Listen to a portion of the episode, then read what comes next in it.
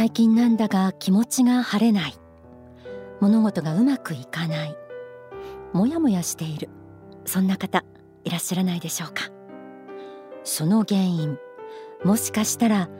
目には見えない存在による影響かもしれません。皆さんを怖がらせるつもりはありません。私たちはみんな日頃から無自覚にさまざまな霊的影響を受けて生活しています。それは何も悪いものだけではなくここぞという時に応援してくれる天使たちの存在もあります。ただ私たちの思いや行いによっては人生の歯車を狂わせる悪い影響を受けてしまうことも。今日の天使のモーニングコールはそんな悪しき霊的影響を断ち良き霊的支援を得るための心構えについて幸福の科学の仏法真理から学びます。題して心の力で人生を好転させよう。大川隆法総裁の書籍神秘の法入門。幸福への同票にはこうあります。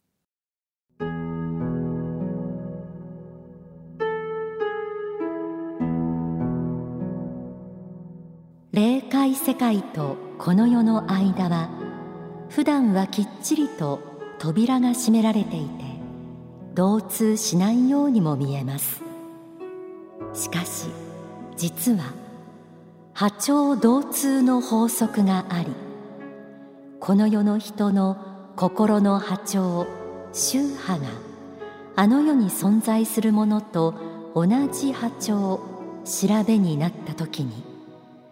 どこでもドアが開くように同通するのです。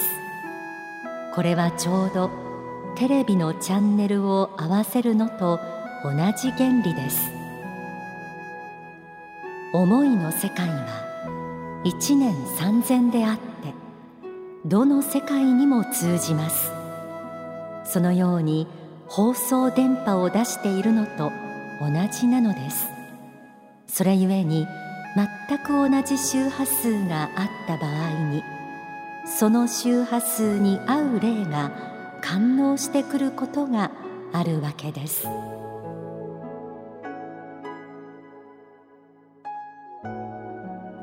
私たち人間の本質は魂です。そしてその中心部分に心があります。その心は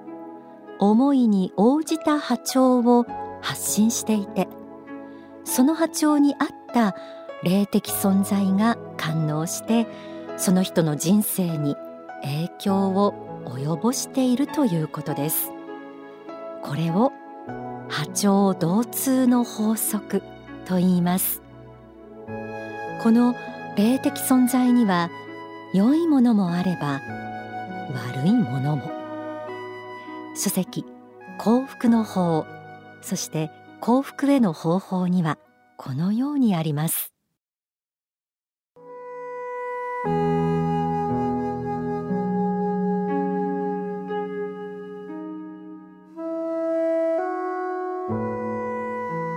人生において成功せず失敗の道に入る理由の一つにはやはり霊的な問題があります。いわゆる悪霊の影響というものがあるのです。悪霊が入ってくると価値観がガラッと変わりすべてが悲観的否定的に見え悪く見えてくるのです。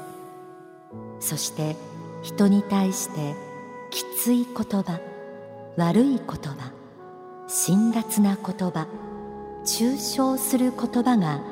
次から次へと出てきます。それまでいいと思っていたものが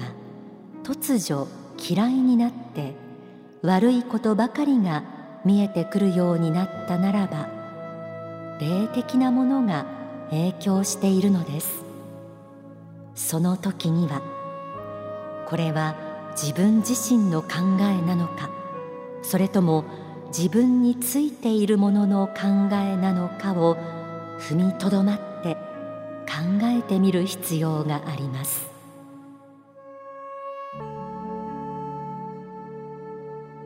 あの世には天国だけでなく心の修行が不十分な魂たちがいる地獄があります。その住人たちのことを悪霊革新犯的な存在に至っては悪魔と呼ばれています。彼らはこの世に生まれ変わってくることはできないものの地上で似た波長を持つ人。例えば奪う愛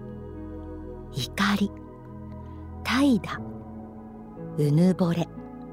疑い不信の心などを見つけるとその人の心のブレを増幅し人生を狂わせようとしてきます。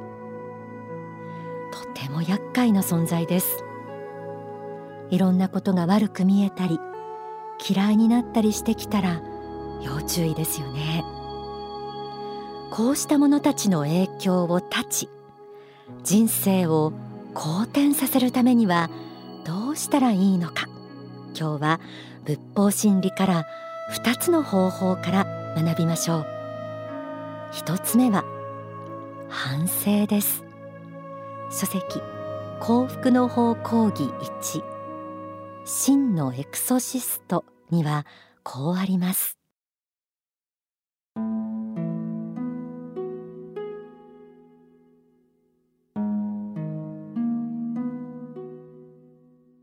悪霊に憑依されている状態から脱するにはまずこの世の人が自らを正していくことが大事です。要するに波長が同通しなければあの世の霊とこの世の人とが共存することはできず長く一緒にいることはできないのです。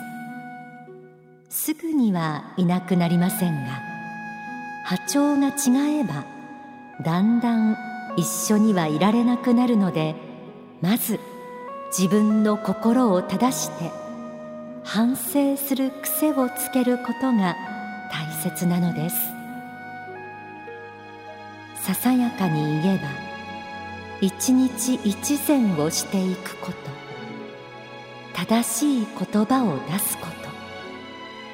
人間関係に間違いがありまだ間に合うのであれば間違ったことを言いましたと言ってきちんと反省するなり改めるなりすることです。こういうことをすれば悪霊が長く取り付いていることはできなくなります。このようなものは基本的な道徳に近いかもしれませんがまずは簡単にできることから始めてみてください。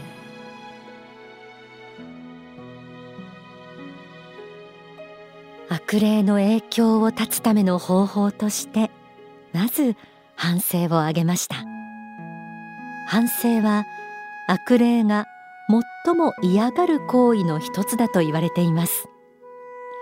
確かに自分に非があった。申し訳なかった。欠点を反省して改善していこう。と思えたなら地獄にいる必要はありませんよね。冒頭でご紹介した波長同通の法則。同じ波長のもの同士が引きつけ合い異なる波長のもの同士は弾き合うというこの原理を利用するなら反省の心を持つことで悪霊の影響を引き剥がすことができるということです。では2つ目の方法として感謝の心を挙げてみたいと思います。感謝の心は悪しき霊的影響を断つだけではありません。良き霊的支援を得るための方法でもあります。書籍上昇の法を紐解いてみましょう。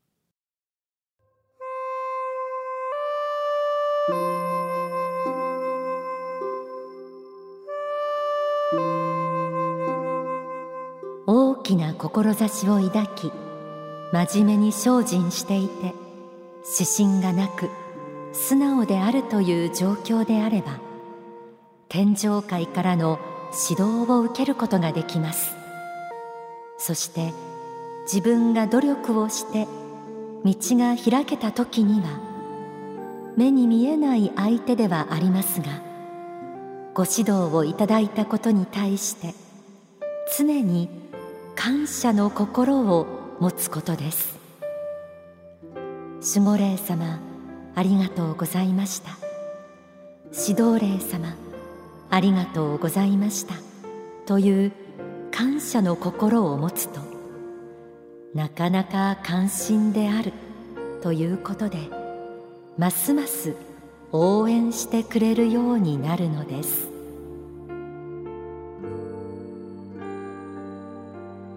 感謝の心。これもまた悪霊たちが嫌うものの一つです。最近不満ばかりで感謝なんてしてなかったなと思う人は今与えられていないこと足りてないことではなくこれまで与えられてきたもの今ある一つ一つのことにぜひ目を向けてください。そしてありがたいって言葉に出してみてください。この感謝の心は天上界の天使たちや一人一人の人生を守っている守護霊や指導霊の良き支援を得る心構えでもあります。夜寝る前や朝起きた時にいつも見守ってくださりありがとうございますと感謝の思いを持ってみてください。心にきっと一条の光が差してきて軽やかになっていくのを実感することでしょう。今日は心の力で人生を好転させようと題してお送りしています。ではここで大川隆法総裁の説法をお聞きください。悪霊が入ってくるのはほとんど執着から入ってきます。立つためにはどうするかということですが奪う心から与える心に変えることも一つの執着を断つ方法ですし、えー、自分の頭についてあんまり考え悪い考えばっかりあったり劣等感が深いんでしたらこういうことを考えてる時間があったら勉強でもした方がいいというふうに切り替えるのも一つですしあるいはまあ諸行は無常ですから所詮この三次元は三次元でもうやがては去っていく世界なんです最終的にはねもう魂における勝利しかないんだというふうに考えることによって勝てるんですね。最終的には魂における勝利しかないんだこの世における敗北は人生の敗北を意味していない。この世において人がどう言おうとですね世間がどう評価しようと親がどう言おうと兄弟がどう言おうとですねこの世的な評価は最終的な勝敗には関係がない。最終的な人生の勝敗は魂における勝利かどうかということですね。ですから、えー、三次元を超えた世界の目から見ての人生の勝利はどこにあるのか。その面から見た時にねあのこの執着は立つことが可能です。そしてその執着を立つことができたらその悪霊もまた諭すことが可能になります。あと努力してもですね変えられないものに対しては淡白であることですね。所詮この世のことはこの世のことなんだということで過ぎていくものに心を奪われないこと淡白であることが大事ですね。そういう透明な心を持って、えー、執着を持たないさらさらと生きていく。過ぎたことは過ぎたこと。過去はもう変えられない。しかし未来は変えることができる。変えていける未来については努力しよう。過ぎ去った過去について悔やまれることはあるけれども反省すべきことは反省し反省によって修正がもうつかないものについてはこれについてはとらわれない。でまあ今世は今世ということで来世以降よりよく生きていくためのもう教訓にして生きていこうと。あまりそれを拡大視して、えー、考えることは問題である。まあ、そういうふうにね、えー、した方がいいです。反省によって悪霊が取れる瞬間っていうのはですねバリッというペリッと剥がれるような感じが本当に壁紙剥がすようにペリッと剥がれる感じがします。でも取れてもまたあの同じ悩み繰り返してるとまた戻ってきますから取れた後はなるべく明るい人生観を持って生きることが大事なんですね。どうやって波長を合わせないようにするかっていうことが大事なんですね。だから反省して取ったらあとはそういう悪霊の苦しみの波動と合わないような建設的な明るい人生を生きるようにしないとダメですね。お聞きいただいた説法は書籍幸福の法に収められています。今日お届けしてきたような内容悪しき霊についてまたそれを引き寄せる心についてなど霊的視点を学ぶことは自分や大切な人を守ることにもつながります。幸福の科学ではこうした悪霊などから身を守るための悪霊撃退祈願などをはじめとした祈願などもありますのでぜひ思い当たることがある方はお近くの幸福の科学の支部などに問い合わせてみてください。またちなみにですね先日もご案内しました家庭ユートピア祈願大祭。こちらは11月10日から12日までの期間行われています。えー、悪しき霊というのは意外にも家族や家庭を狙って調和を乱そうとするという観点もありますので家庭を光で満たすためにもおすすめです。